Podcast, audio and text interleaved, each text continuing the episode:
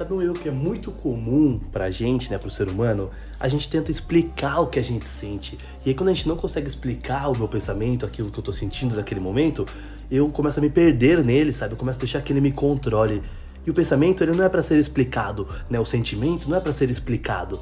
Então, ah, eu estou pensando coisas ruins, é, eu estou tendo pensamentos difíceis, dolorosos, eu fico remetendo a dores passadas, eu fico pensando em cenários ruins, de ansiedade, fico imaginando que vão me trair, ou que alguém vai me fazer mal, ou que as coisas nunca vão dar certo para mim. E eu quero explicar isso, eu não consigo explicar e eu me sinto pior. E na verdade a gente não tem que explicar isso, a gente tem que interpretar e fazer as perguntas corretas. Então faz uma pausa, olha para dentro de si e pergunta por que você está sentindo isso? Por que você pensa isso? Quando isso começa? Qual é o gatilho para que você se sinta assim? E de que maneira você pode lidar com isso? É possível lidar? Se sim, ok. Se não, solta.